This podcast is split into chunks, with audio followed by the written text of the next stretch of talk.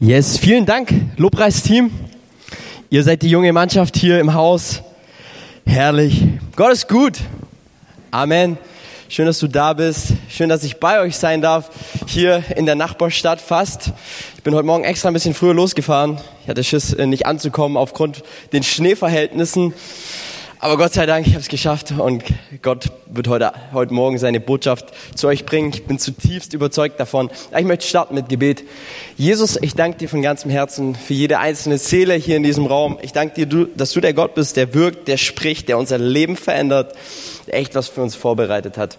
Und ich bete, Herr, begegne uns. Heiliger Geist, mach jedes Herz auf in Jesu Namen. Amen. Auch Grüße gehen raus an den Livestream, an all die jungen Menschen, schön auch, dass ihr eingeschalten habt heute Morgen. Wir werden heute, ihr seid ja in so einer Predigtserie, ähm, wo es ums Gebet geht. Wir wollen uns heute Morgen das Gebetsleben von Jesus anschauen, von demjenigen, der unser Leben verändert hat, von demjenigen, der hineingekommen ist in unser Leben, der Dinge freigesetzt hat, der das Allerbeste ist. Ähm, sein Gebetsleben wollen wir uns heute Morgen anschauen. Wir wollen uns anschauen, wie er sein Leben geführt hat in der Verbundenheit zum Vater, wie eins er doch war. Und ganz am Anfang möchte ich ganz kurz Werbung machen für ein kostenloses Buch. Okay, jeder Schwabe hier im Raum müsste jetzt sich eigentlich freuen. Und zwar, es gibt ein kostenloses Buch, das das Gebetsleben Jesu heißt. Zwar, ihr müsst einfach in Google eingeben, das Gebetsleben Jesu, und dann könnt ihr euch die PDF kostenlos runterladen. Es ist ein so geniales Buch, und das habe ich äh, schon als Jugendlicher gelesen, und es hat absolut mein Leben beeinflusst, mein Leben geprägt. Und vor allem ist es kostenlos. Und ich habe schon gesehen, ich bin hier wirklich im Schwabenland angekommen. Und zwar auf eurem Klo, ich weiß nicht, ob ihr es schon gesehen habt, ähm, auf diesem Papierhalter steht drauf, bitte sparsam mit dem Papier umgehen. da dachte ich mir so, hier, hier bin ich richtig, hier bin ich richtig ähm, im Schwabenland. Und der Herr hat die Schwaben lieb. Und wir wollen uns heute ähm, das Gebetsleben von Jesus anschauen. Und Jesus war nicht sparsam im Gebet. Das möchte ich gleich schon äh, zum Anfang sagen. Jesus war nicht sparsam. Für ihn war das, für ihn war das so, so wichtig. Und bevor ich aber in die Predigt ähm, reinstarte, möchte ich äh, ganz kurz äh, darüber reden. Wir sind jetzt im neuen Jahr und 2021 immer so, also immer wenn wir in ein neues Jahr hineinkommen, dann frage ich mich selber so diese Frage, warum bin ich eigentlich hier auf dieser Erde? Ich reflektiere mein Leben wieder ganz neu. Weswegen bin ich hier? Und ich komme immer wieder an den Punkt, dass ich, Nathanael Mertens, hier auf dieser Erde bin, um Gott zu kennen. Ich glaube zutiefst, da, dass ich dazu geschaffen bin, um eine Beziehung mit dem Schöpfer zu haben, weil Geschöpf und Schöpfer gehören zusammen. Aus dieser Beziehung heraus ähm, erkenne ich, wer ich bin, was meine Gaben sind und letztendlich, was meine Identität ist. Und daraus fange ich an, eine Gesellschaft zu prägen, die Menschen, die um mich herum sind, äh, zu beeinflussen mit Salz und, und mit Licht, das, was Gott in mein Leben hineingelegt hat. Und ich glaube, das ist zutiefst wichtig, dass wir wissen, wer wir sind in Jesus Christus. Und Christsein bedeutet, dass Christus unser Maßstab ist. Und heute auch in der Predigt möchte ich uns dazu ermutigen von ganzem Herzen, dass Christus auch der Maßstab in unserem Gebetsleben für uns ist. Okay, dass wir nicht nur nach links und rechts schauen, hey, wie betet mein Nachbar, sondern hey, lasst uns das Leben von Jesus anschauen. Ich weiß noch, als junger Christ, der hat mich John Wesley, der Gründer der Methodisten, total inspiriert ja, da habe ich das Buch gelesen und er hat gesagt, hey, wer, wenn ein Mann nicht weniger als äh, vier Stunden betet, dann halte ich nichts von ihm. Und so mittlerweile merke ich, okay, John Wesley ist nicht mein Vorbild. Ja, ich schaff's nicht vier Stunden, ehrlich, weil ich auch noch arbeite. Ihr könnt wahrscheinlich Amen sagen dazu. Aber deswegen, hey, ich, ich, ich möchte uns ermutigen, dass, dass Jesus Christus unser Vorbild ähm, ist. Und zwar Paulus schreibt in Epheser 5, Vers 1, seid nun Nachahmer Gottes als geliebte Kinder. Seid nur Nachahmer Gottes als geliebte Kinder. Und warum, warum sollen wir Jesus äh, als Vorbild für unser Gebetsleben sehen? Ich habe euch mal ein cooles Zitat mitgebracht von einem, von einem Prediger. Und zwar äh, von John N. Darby. Der hat gesagt, was ich Ihnen einprägen möchte, ist, Christus zu studieren, sodass wir ihm gleich werden mögen. Nichts anderes erfüllt die Seele mit Segnung und Ermutigung Nichts wirkt so heiligen, gibt so das lebendige Gefühl der göttlichen Liebe und schenkt uns Mut. Der Herr gebe uns, dass wir ruhend in seinem kostbaren Blut ihn nun betrachten, uns von ihm nähren und durch ihn leben.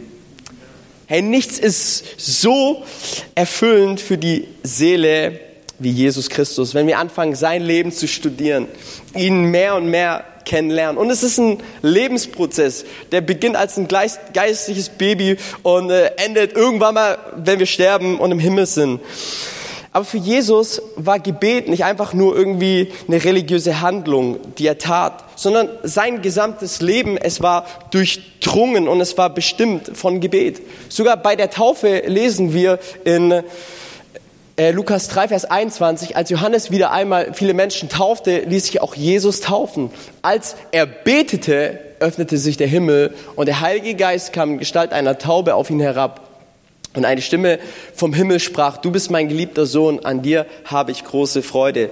Sogar, äh, sogar an seiner Taufe war, war Jesus so wichtig, das Gebet zu betonen. Und wenn wir die Evangelien äh, studieren, dann sehen wir das Gebet nicht nur irgendwie ein netter Zusatz war, ja, so das i-Tüpfelchen, ja, so das, ja, so, so die Schokolade auf äh, der Torte, sondern äh, Jesus, äh, es war ganz normal. Er betete mit Kranke, er legte ihnen die Hände auf. Es gehörte zu seiner Kultur, für die Menschen zu beten. Aber er betete auch im stillen Kämmerlein, wo ihn niemand saß, wo er auf dem Ölberg unterwegs war betete er, weil es für ihn wichtig war. Er kniete sich. Es, es, es war eine Gewohnheit. Es, es wohnte in ihm drin. Gewohnheiten wohnen in uns drin. Und so war es auch bei Jesus. Er, liebte diese Gemeinschaft, diese, diese tiefe Gemeinschaft zum Vater. Und manchmal war es auch so, dass er Gebetsnächte gemacht hat wo er übernachtet hat am Ölberg, wo er sich ganz bewusst die Zeit genommen hat vor Entscheidungen, die er treffen musste. Und ich weiß nicht, wie es bei dir ist, wo du betest. Also ich, ich finde, also ich persönlich, ich erlebe Gott ganz stark, wenn ich draußen unterwegs bin. Ja, wenn, wenn keine Menschen um mich herum sind, nur irgendwelche Bäume oder irgendwelche Tiere oder äh, äh, irgendwelche anderen Dinge. In diesen Zeiten, da erlebe ich Gott so stark und, und, und Jesus wusste das schon, deswegen hat er sich in die Einsamkeit begeben. Und sein ganzes Leben ja, war umrahmt von Gebet. Sein, sein Dienst startete mit Gebet und sein Dienst endete aber auch am Kreuz mit Gebet. Und jetzt habe ich eine wunderbare Botschaft für jeden Einzelnen. Okay? Und zwar, ich habe euch einen guten Satz mitgebracht. Die Schule des Gebets ist eine, die wir in diesem Leben mit Sicherheit nicht abschließen werden. Die Schule des Gebets ist eine, die wir in diesem Leben wahrscheinlich nicht äh, beenden werden, abschließen werden. Homeschooling hoffentlich wird irgendwann mal ein Ende haben. Alle Eltern dürfen jetzt mal Halleluja sagen. Halleluja. Äh, aber die Schule des Gebets, hey, solange du hier auf dieser Erde bist, und da werden wir später auch noch ein bisschen mehr drauf eingehen, wird kein Ende haben. Und diese Schule wird immer besser. Diese Schule wird immer schöner. Diese Schule wird immer herrlicher, weil ich glaube, äh, Gott hat so viel für uns vorbereitet und so viel können wir gar nicht verstehen. Paulus sagt selber, ich, ich sehe alles irgendwo Stückwerk. Ich, ich erkenne auch nicht das ganze Bild, aber irgendwann, wenn ich in der Herrlichkeit bei, beim Vater bin, werde ich seine ganze Herrlichkeit sehen. Und auch Petrus, einer der engsten Jünger von Jesus, der Jesus über Jahre gefolgt ist, und der hat, der hat auch Jesus beim Beten beobachtet, er hat ihn erlebt. Und, und er sagt in 1. Petrus 2, Vers 21, denn hierzu seid ihr berufen worden, denn auch Christus hat für euch gelitten und euch ein Beispiel hinterlassen, damit ihr in seinen Fußspuren nachfolgt. Wir als seine Jünger sollen in seinen Fußspuren nachfolgen. Und ähm, wir folgen in erster Linie nicht Befehlen, sondern Fußspuren ihr Lieben. Und ich sage euch eins, Fußspuren zu folgen ist leichter als befehlen. Und ähm, Jesus ist uns vorausgegangen in diesem Thema Gebet. Er, er ist vorausgegangen und was er wünscht sich von uns, dass wir mitgehen, dass wir in seine Fußspuren hineintreten. Aber warum ist Gebet so ein wichtiges Thema für Jesus? Ich dachte mir so, Jesus hätte ja auch über, über andere Themen sprechen können, die vielleicht äh, für uns heutzutage ein bisschen ja, relevanter werden. Ja, wie finde ich das perfekte Auto? Äh, Lebensversicherung, ja, nein, vielleicht. Äh, wie baue ich mir den Wohlstand für die Rente auf? Ich meine, Jesus hätte auch über solche Themen mehr sprechen können. Ähm, warum spricht er so viel über das Gebet? Warum, warum war, war Gebet für ihn so zentral wichtig? Weil ich einfach glaube, Jesus hat darüber so wie gesprochen und darüber und das selber praktiziert, um uns eben diese Relevanz aufzuzeigen, um uns, die wir vielleicht 2000 Jahre später seine Nachfolger sind, um uns aufzuzeigen, wie notwendig, wie nötig du und ich, ganz egal wie alt wir sind, das Gebet haben. Wenn er selbst abhängig vom Vater war, der, der, der, der selbst Gott ins Fleisch gekommen ist, wenn er abhängig war vom Vater, wie viel mehr sind wir abhängig, du und ich, von ihm. Und es ist wie ein Baby. Ein Baby ist abhängig von der Brust der Mutter. Ja, ich war letztens mal bei so einer Stillung dabei oder Sättigung, keine Ahnung, wie man das nennt. Ja, jedenfalls war ich da dabei und äh, ich fand es so richtig interessant. Ja, das Baby war dann da an der Brust und das, die ganze Prozedur ging dann irgendwie so eine halbe Stunde und das Baby danach, ich muss euch ehrlich sagen, das war erfrischt. Ja, das sah irgendwie verstrahlt aus so ein bisschen und zutiefst glücklich. Und ich dachte mir so, wow, hey, wie das Baby, ey, so, so, so tiefst verstrahlt und glücklich möchte ich auch sein. Aber es stand so da, so.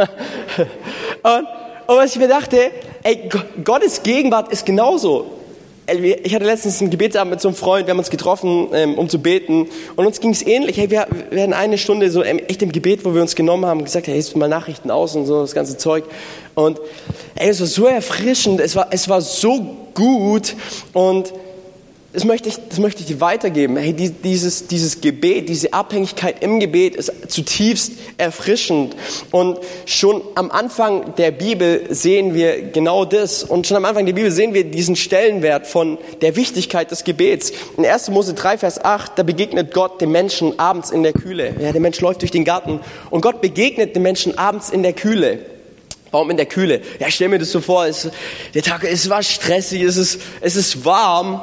Und, und Gott kommt in, in dieses Ganze hinein und bringt Frische, bringt Frische. Ich glaube zutiefst, dass der erfrischendste Ort der ist, an dem Gott in unser Leben hineinreden kann. Wenn mal echt alles stumm ist und, und Gott mit seiner Gegenwart kommt und Gott mit seinem Reden kommt in unser Leben hinein, hey, dann erfrischt es uns und es bringt Kühle, es bringt, es bringt neue Kraft, es bringt neue Ausrichtung, es bringt neuen Fokus für unser Leben. Und ich habe so ein Experiment gemacht und zwar, ich habe dieses Jahr, es war ja voll von Corona-Nachrichten, es gab Corona-Sonderedition, Corona-Special, Corona-Nachtjournal, Corona-Morgenmagazin, Corona Mittagsjournal, Corona-Neuinfektion, Corona-mutiertes Virus hoch drei und die verschiedensten sehen. Du machst den Fernseher an und du wirst zugeknallt mit Corona. Und ich habe gemerkt, hey, das tut mir nicht gut. Und ich habe gesagt, hey, ich möchte ein Experiment äh, äh, ausüben. Und zwar möchte ich einfach mal Fernseher ausschalten und die Zeit fürs Gebet nutzen. Und ich sage euch eins, hey, hat, das hat mein Leben letztes Jahr total verändert. Das hat, es hat mir neue Kraft gegeben. Abends habe ich nicht ähm, Maybrit Illner angeschaut. ich mag die Frau. Aber ich habe es nicht angeschaut, sondern ich habe ihr Zeit fürs Gebet genommen. Und ich habe gemerkt, hey, es, es, es, hat so eine neue Kraft in meinem Leben ähm, freigesetzt. Und vor allem hat es mir nochmal neu gezeigt, hey, wie wichtig eigentlich Gebet ist und welche Kraft Gebet eigentlich hat. Und ich lade dich ein, ein ähnliches Projekt zu machen. Und Gott begegnete ganz am Anfang der Bibel diesen Menschen abends in der Kühle. Er bringt Frischung in, Erfrischung in ihr Leben rein. Und das Coole ist, die Menschen hören seine Stimme. Sie hören sein Reden. Wo? Im Garten. Ja? Und das finde ich das Coole bei Gebet. Hey, wir müssen nicht erst in den Himmel irgendwie hochklettern, um Gott zu ziehen, sondern Gott, er kommt in unseren Lebensgarten hinein. Gott kommt hinein zu uns runter. Er, er, er wird auch in Jesus Mensch, um zu uns zu sprechen, um uns zu begegnen, oh, um sein Herz uns zu öffnen. Und Gott kommt zu diesen Menschen in diesen Garten hinein und die Menschen hören seine Stimme. Und die Frage ist, hören wir Gottes Stimme? Hören wir seine Stimme? Und ich glaube, was zutiefst wichtig ist, äh, dass wir uns täglich entscheiden müssen, eben diese Stimme in unserem Leben einen Raum zu geben. Wir als Kirche, wir haben entschieden, ähm, dass wir dieses Jahr wirklich mit Gebet starten. Weil wir merken, wir haben nicht alles unter Kontrolle, wir wollen Gott die Kontrolle geben. Wir wollen, dass er nicht irgendwo das, das Letzte ist, sondern er soll das Erste in unserem Leben sein. So sind wir als Kirche dieses Jahr ähm, drei Wochen ins Gebet gestartet, weil hey, wir, wir wollen, dass Gott uns verändert. Weil der Punkt ist der, wenn Gott uns verändert, verändert er dadurch auch unser Umfeld. Weil Veränderung geschieht immer erst bei uns, bevor sie woanders stattfindet. Du kannst nicht erwarten, dass Veränderung stattfindet, wenn nicht eine Veränderung in deinem Herzen, in deinem Leben stattgefunden hat. Und ich weiß nicht, ob es Gandhi war, der gesagt hat, sei du selbst die Veränderung, die du in der Welt sehen willst. Wenn ihr davon träumt, eine Kirche zu sein, die betet, fangt an zu beten. Fang du an zu beten. Schau nicht nach links und rechts und hier mach mal du, sondern fang du selber an, dieses Feuer des Gebets mit in die Gemeinde zu tragen, weil ich glaube, es wird was verändern, weil Gott verändert durch veränderte Menschen. Hey, wenn Gott mich verändert, dann bringt er dadurch Veränderungen in mein Haus, da wo ich wohne, zu meinem Nachbar, in meine Teams, die ich leite. Und deswegen, ich, Gebet es verändert dich und dadurch geschieht Veränderung in der Welt. Gott begegnet den Menschen abends in der Kühle. Die Menschen hören seine Stimme und ähm, ich habe mich gefragt, was hat Gott eigentlich zu den Menschen gesprochen, so ganz am Anfang? Ja, weil ehrlich gesagt, ja, die hatten keine Kinder, deshalb keine Probleme. Äh, sie hatten keinen Stress, sie hatten keine Krankheit, keine finanziellen Nöte, äh, keinen, keinen Nachbarn irgendwie, den sie vergeben hätten müssen. So, über was? Über, über was haben die gesprochen? Wie sah, wie sah das aus? Und ich glaube zutiefst, dass Gebet in seiner ursprünglichen Form nichts mit Problemen zu tun hat. Gebet in seiner ursprünglichen Form hat nichts mit Problemen zu tun, sondern es hat etwas damit zu tun, dass wir eine intime Beziehung zu unserem Vater im Himmel pflegen, wo wir einfach nur sagen, Jesus, ich will bei dir sein. Du bist der, der, der, der mir frisches Wasser gibt, der mir lebendiges Wasser gibt, der, der mir Freude gibt, der mir neue Perspektive gibt, der mir Kraft schenkt. Ich glaube, Problem in seiner ursprünglichen Form, wie Gott es sich wünscht, hat nichts mit Problemen zu tun, sondern Gott möchte Gemeinschaft mit uns haben, weil wir dazu geschaffen sind. Geschöpf und Schöpfer gehören zusammen. Wenn du dich fragst, was ist der Sinn von meinem Leben? Der Sinn deines Lebens ist, dass du Gott kennenlernst, dass du ihn lieben lernst, dass du, dass, dass, dass du den Auftrag Gottes für dein Leben erkennst und dass du hier in dieser Welt einen Unterschied machst. Das ist der Sinn Gottes für dein Leben die reinste Motivation von Gebet ist, Gott, ich will bei dir sein. Und jetzt die Frage, hey, was wird passieren, wenn, wenn wir mehr Zeit mit Gebet verbringen als mit den Nachrichten? Was wird geschehen? Die traurige Nachricht wird die sein, du wirst nicht alle Zahlen äh, der Corona-Neuinfektion kennen, vielleicht. Oder wie das äh, Virus gerade mutiert. Das ist vielleicht das Traurige. Aber weißt du, das Starke wird das sein, dass du anfängst, dein Umfeld plötzlich positiv zu infizieren. Nicht mit Corona, sondern mit einer guten Botschaft. Mit einer Botschaft, die die Welt verändert hat. Von einem Mann der Hoffnung in Zeiten, wo es keine Hoffnung gibt, der ein Anker ist für unsere Seele, der uns Perspektive und Kraft gibt. Es wird geschehen. Und wenn wir Jesus anschauen, äh, dann sehen wir in Johannes 17, Jesus betete für die Jünger, dass sie eins sind, so wie der Vater und ich eins sind.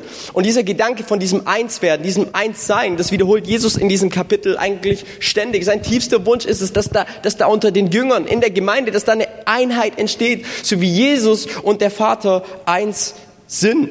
Jesus sagt, ich sage euch, der Sohn kann nichts von sich aus tun, sondern nur, was er den Vater tun sieht. Der lebendige Vater hat mich gesandt und ich lebe durch ihn. Was ich euch zu sagen habe, habe ich mir nicht selbst ausgedacht. Mein Vater, der in mir lebt, handelt durch mich. Und, und Jesus wünscht sich das auch von der Kirche, gerade in einer Zeit, wo wir auch als Land durch eine Identitätskrise gehen, wünscht er sich, dass, dass nicht wir als Kirche auch noch eine Identitätskrise haben, sondern dass wir wissen, hey, wir sind eins. So wie der Vater und Jesus eins waren. Und hier in dem Punkt, für Jesus war die Abhängigkeit zum Vater nicht peinlich. Das, das war nicht etwas, wo, wo ich, ich bete, so, sondern er war total stolz darauf. Und ich habe so manchmal den Eindruck, Abhängigkeit ist so ein Punkt, ja, wo wir einfach unsere Schwächen auch zugeben. Und wir Männer, ehrlich gesagt, wir stehen da nicht so drauf. Wir wollen so James Bond sein. Einer gegen alle. Wir machen Einzelkämpfer. Die Welt retten. So, ich kenne das ja selber äh, aus meinem Leben, da stehe ich vorm Spiegel und ich sag mir das immer wieder, ich schaff's, ganz egal was kommen mag. Und so, äh, und, und so, so sind wir, so, hey, wir, wir wollen nicht gern Schwäche zugeben. Jetzt könnte man denken, irgendwo, Jesus wäre schwach, weil er sich zurückgezogen hat, um mit dem Vater Gemeinschaft äh, zu verbringen. Aber in Wirklichkeit war Jesus richtig stark, weil Jesus wusste, wer er war und wo er hingehen wird. Jesus hatte keine Identitätskrise, kein Identitätsproblem, sondern er wusste und erkannte seinen Auftrag. Er war sicher in seinem Auftrag. Und ihr Lieben, hey, was wäre, wenn die Kirche sicher wäre? Wenn die Kirche eine Identität aus Christus heraus hätte? Komm on, Corona würde sie nicht stoppen. Corona würde sie nicht stoppen. Ey, ich weiß nicht, ich, äh, ob ihr die Geschichte kennt im Alten Testament, ähm, wo, das, wo das Volk Israel im Exil war. Und es kamen immer wieder Propheten auf, die gesagt haben, hey, ihr werdet bald rauskommen und alles wird gut und so. Ähm, und, und Gott spricht durch den Propheten Jeremia zu diesem Volk durch einen Brief und hat gesagt, hey, seid in dieser Krise, ja, die übrigens 70 Jahre gehen wird, seid aktiv, baut Häuser, pflanzt Gärten, heiratet und so weiter. Äh, bringt eine neue Kultur in die Kultur Babel hinein. Bringt Frieden hinein, betet für die Stadt und ich habe Friede und ich habe Pläne äh, von Frieden und von Heil. Die ganzen möchtegern Propheten haben gesagt, hey, bald wird's, bald wird's vorbei sein. Keine Ahnung, vielleicht auch in Bezug auf die Krise, wann die Krise aus sein wird. Aber ich glaube, was Gottes Auftrag für uns als Kirche ist, dass wir aktiv sind, dass wir anfangen, aktiven, einen aktiven Lebensstil zu pflegen und damit die Kultur, in der wir gerade drin sind, zu beeinflussen und einen Unterschied in dieser Kultur zu machen. Und Gott möchte dich und Gott möchte mich dazu gebrauchen. Aber wir müssen verstehen, wir sind abhängig von Jesus und wir dürfen das zugeben. Und wir dürfen richtig stolz sein. Wir dürfen sagen, hey, ich bin abhängig von Jesus. Ich bin abhängig von seiner Versorgung. Und Jesus hat es uns ja auch gelehrt, sorget euch nicht um morgen, sondern lasst den Morgen eure eigene Sorge sein. Die Wahrheit über Gebet ist die, dass Gott uns nicht all das gibt, was wir uns wünschen die Wahrheit ist, dass ähm, meine Grundhaltung, meine Einstellung, mein Geist, mein Charakter, dass all das, wer ich bin, dass es eins werden soll mit dem Vater, weil dann fange ich so an zu denken wie der Vater, dann fange ich an zu reden wie der Vater, dann fange ich an zu handeln wie der Vater, dann fange ich an zu vergeben, wie der Vater es tut. Gebet letztendlich in seiner ganzen Tiefe, glaube ich, bedeutet so eine totale Verbundenheit, eine totale Einswerdung mit dem Vater, die uns verändert und die dadurch wiederum Veränderung bringt. Es geht um diese wirkliche Einheit, ja, wie zum Beispiel in 1. Mose 2, äh, Vers 24, wo es um Mann und Frau geht. Da heißt, da erklärt, warum, das erklärt, warum ein Mann seinen Vater und seine Mutter verlässt und sich an seine Frau bindet und die beiden eine, zu einer Einheit werden. Und dieses Prinzip von, von Einheit, ja, das greift Paulus im Epheserbrief nochmal auf und er verwendet es für Christus und seine Kirche. Und, und er sagt, das Einzige, wie wir wirklich eins werden können mit Christus, mit Jesus, ist durch das Gebet ist durch das Gebet. Und was ich so stark an Jesus finde, Jesus, er hat es uns ja nicht nur irgendwie gelehrt, dass wir beten sollen, sondern Jesus hat es selbst vorgelebt. Ja, der Biograf Lukas, dem ist aufgefallen, ja, der, der Jesus, der betet richtig viel. Und mehr als jeder andere äh, Biograf schrieb er die Gebetsleben oder die Abschnitte, wo Jesus gebetet hat, äh, auf. Und ähm, in Hebräer 5, 7 bis 9, da heißt lesen wir auch was über das Gebetsleben von Jesus. Solange Jesus hier auf der Erde lebte, hat er mit lautem Schreien und unter Tränen seine Gebete und Bitten an ein, den eingerichtet, der ihn aus dem Tod befreien konnte. Und weil er große Ehrfurcht vor Gott hatte, wurde er erhört. Obwohl Jesus der Sohn Gottes war, lernte er doch durch sein Leiden gehorsam zu sein. Auf diese Weise machte Gott ihn vollkommen und er wurde der Retter für alle, die ihm gehorchen. Wie lange wie lange betete Jesus? Solange er auf dieser Erde lebte. Solange er auf dieser Erde lebte. Wie lange sollen wir beten? Fünf Minuten? Zehn Minuten? Halbe Stunde? Wie lange sollen wir beten? Solange wir hier auf dieser Erde sind. Solange wir hier auf dieser Erde sind, sollen wir beten. Gebet ist nicht eine religiöse Handlung, die wir einfach abhandeln. Es ist ein zutiefes Einssein mit dem Vater. Es ist eine zutiefe Verbundenheit im Glauben, im Vertrauen darauf, dass das Wort Gottes wahr ist. Weil du bist geschaffen zu dieser Verbundenheit. Und erst in dieser Verbundenheit wird dein Herz ruhen. Ich glaube, das hat der Kirchenvater Augustinus gesagt. Unser Herz ist so lange unruhig, bis es ruhend wird wenn wir in ihm drin sind, wenn wir ihn erkannt haben.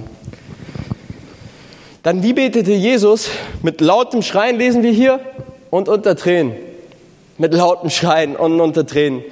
Und warum betete Jesus unter, unter, unter, unter Tränen mit Schreien? Ich glaube, weil Jesus hatte nicht sich selber im Fokus, sondern dich und mich. Er betete für dich, der du auch jetzt 2000 Jahre später hier hockst. Er betete für dich, damit du eines Tages ihn kennenlernst. Da war so ein Schrei von Sehnsucht nach dir, von Liebe, dass er dich kennen möchte, kennen will. Und dann, was geschah durch das Gebet? Und zwar heißt, Gott machte ihn vollkommen. Das heißt, Gott veränderte ihn selbst durch das Gebet. Er wurde dadurch der Retter für alle, die zu ihm gehorchen. Und ich glaube, das hat Christian letzte Woche gepredigt. Hey, das Gebet uns verändert.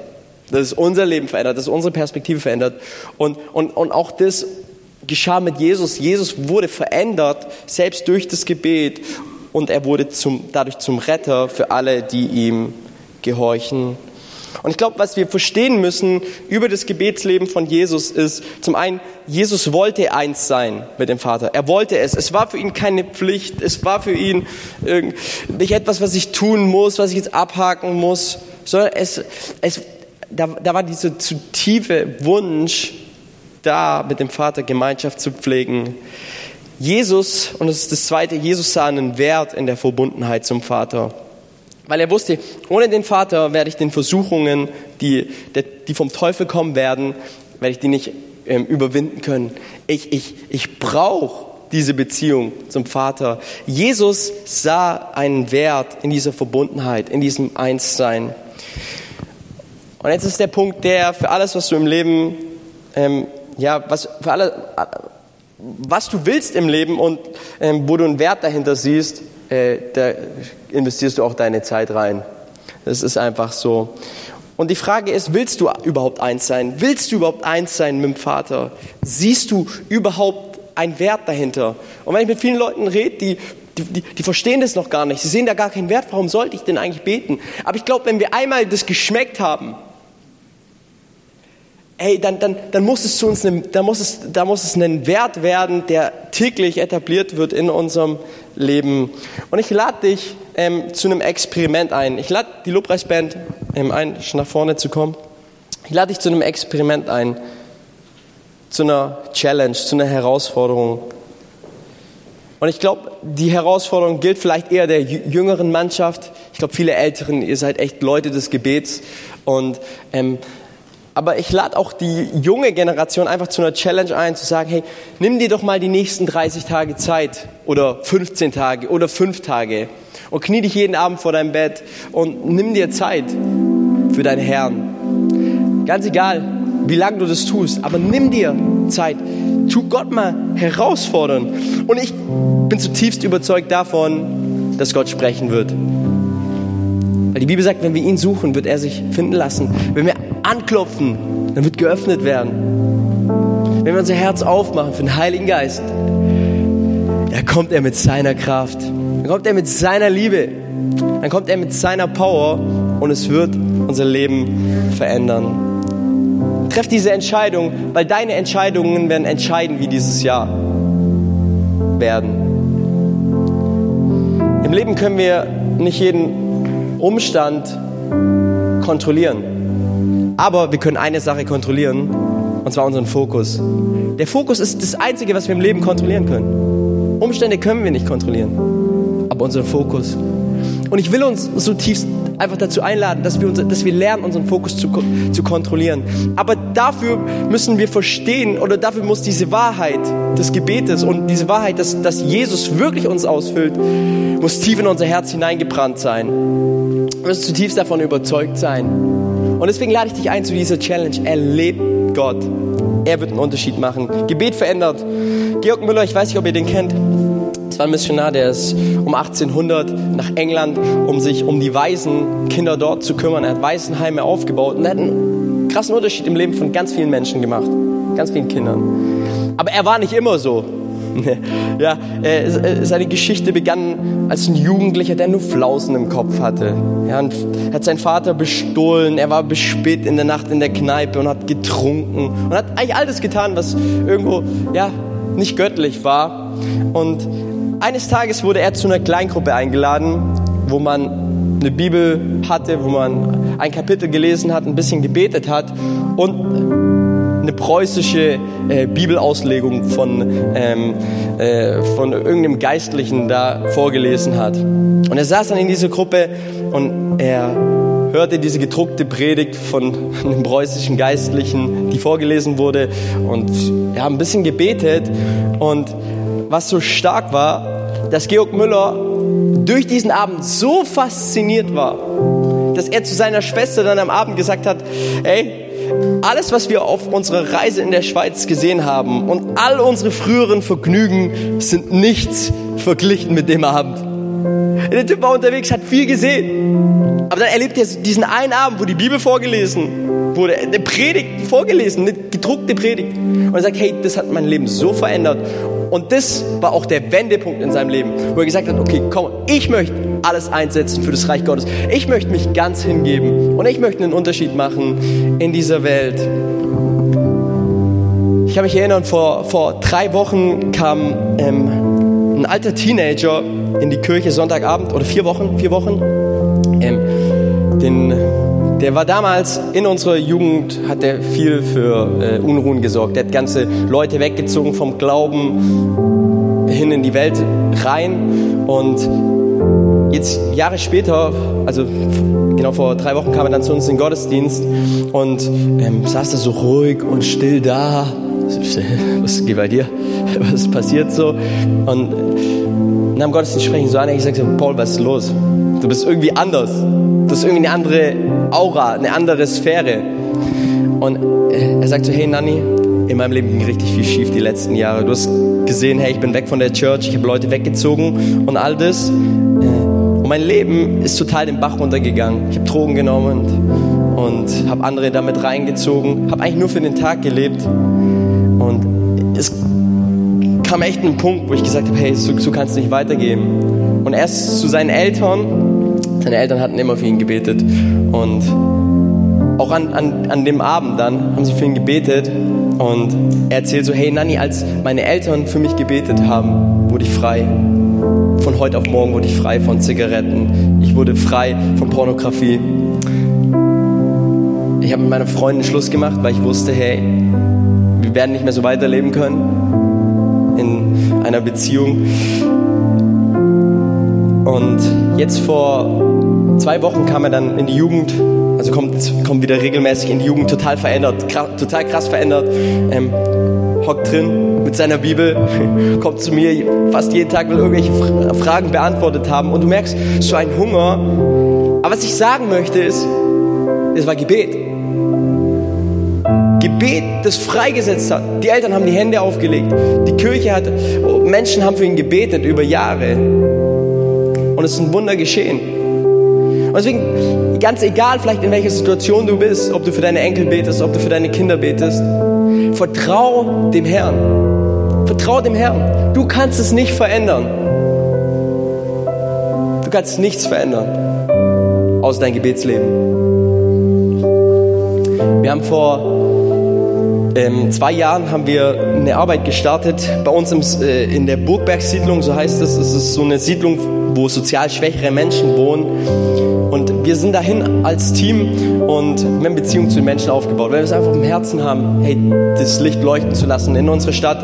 Und wir, und wir waren dann in diesen Baracken dort, haben in den Gängen Gottesdienste gemacht mit, mit Akustikgitarre und also ich habe Kaffee ausgegeben und äh, da kamen da kam Betrunkene rein und alles und es war ein Chaos.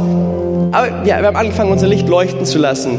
Und das Starke ist jetzt, zwei Jahre später, wir hatten letztes Jahr einen Alpha-Kurs mit der gesamten Gruppe, alles Nicht-Christen, ähm, hatten Alpha-Kurs, Leute haben sich bekehrt und mit diesen ganzen Leuten werden wir jetzt bald einen Gottesdienst starten, einen Mittwoch-Gottesdienst und ja, es geschah durch Gebet. Durch Gebet. Hey, und Gott tut Dinge. Er, er ist ein lebendiger Gott. Aber es fängt, es fängt mit uns, es fängt mit der Veränderung an, die Gott in unserem Leben tut. Und deswegen, was uns Corona gelehrt hat, ist Gebet. das Gebet, such den Herrn. Und der Herr wird dir Vollmacht geben, der Herr wird dir Autorität geben. Weil ich glaube, das will Gott uns geben. Gott will uns Vollmacht, Autorität schenken. Er, er, möchte nicht, dass wir einfach so irgendwo so, so ein frommes Christentum da irgendwo hinleben, das überhaupt keinen Unterschied macht, sondern mit Autorität und Vollmacht und Glaube. Guck mal, daher sind wir, wir sind Pfingstler. Ich weiß nicht, ob das eine Pfingstgemeinde hier ist, aber ich bin Pfingstler. Und ganz im Herzen. Ähm, und der Heilige Geist möchte uns heute, heute Morgen möchte uns ausrüsten, möchte uns neuen Glauben schenken, weil ohne ihn können wir nicht. Wir sind zutiefst abhängig und ich bin stolz, dass ich abhängig bin von Jesus. Ich bin zutiefst stolz, dass ich abhängig bin von Jesus. Komm, wir schließen mal unsere Augen an dem Platz, wo wir sind. Wir öffnen unser Herz. Wir strecken vielleicht unsere Hände zu ihm entgegen. Und da, wo du gerade bist, denk an Jesus. Er ist unser Vorbild. Er war eins mit dem Vater. Er liebte die Gemeinschaft mit dem Vater. Der Vater war wichtig. Der Vater war ein Wert. Der Vater war die Kraftquelle. Und beim Vater bekam er neue Perspektive, bekam er neue Kraft, bekam er neue Freude. Auf dem Weg, wo es vielleicht nicht leicht war. Auf dem Weg zum Kreuz hin, Danke, Jesus, für dein Kreuz. Danke für diese Botschaft des Kreuzes, die unser Herz berührt. Danke, dass du gestorben bist für mich, der ich Sünder bin, der ich weit weg war von dir. Dass du mir meine Schuld vergeben hast, dass du meine Vergangenheit bereinigt hast, dass du mir in der Gegenwart Frieden und Hoffnung gibst und dass du zu Hause im Himmel für mein Leben hast und für jeden Einzelnen hier in diesem Raum. Und ich bete, Heiliger Geist, dass Menschen das erkennen, dass sie die Kraft des Kreuzes erkennen, die Kraft von dieser Liebe, die dort floss für jeden Einzelnen. Ich bete, Herr, für Menschen, die weit weg sind von dir, dass sie dir entgegenkommen, wie der verlorene Sohn zurückkommt und du nimmst auf und du schaffst ein neues Zuhause, eine neue Chance. Du bist ein Gott der zweiten Chance. Halleluja. Halleluja. Komm, ich lade dich ein an deinen Platz. Komm, dank doch einfach mal Gott. Wir dürfen nicht singen, aber wir dürfen beten. Komm, lass es mal einfach auf drei laut dem Herrn danken. Jesus, ich danke dir von ganzem, ganzem Herzen für diese Kirche, für jeden Einzelnen. Ich danke dir, dass du deinen Geist ausgießen möchtest, Herr, dass du mit deiner Freiheit wirken möchtest. Vater, ich danke dir, Herr, dass mit Corona kein Ende ist, sondern Herr, dass du uns gesetzt hast, Herr, um ein Licht zu sein, Herr, um Veränderung zu bringen. Herr, gebrauch uns, Herr, gebrauch mich. Vater, ich will mich dir hingeben. Herr, ich bin schwach. Ich brauche deine Kraft. Ich will stolz darauf sein, abhängig zu sein von dir. Und ich bete für eine Vollmacht, die du hier über diese Gemeinde ausgießt, über der jungen Generation. Herr, dass du Leute berufst, Herr, dass junge Prediger Herr, herangeführt werden von dir.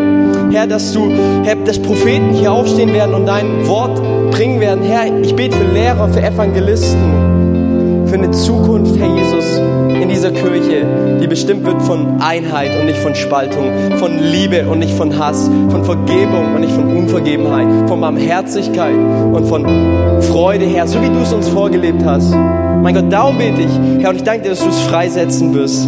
In Jesu mächtigen Namen.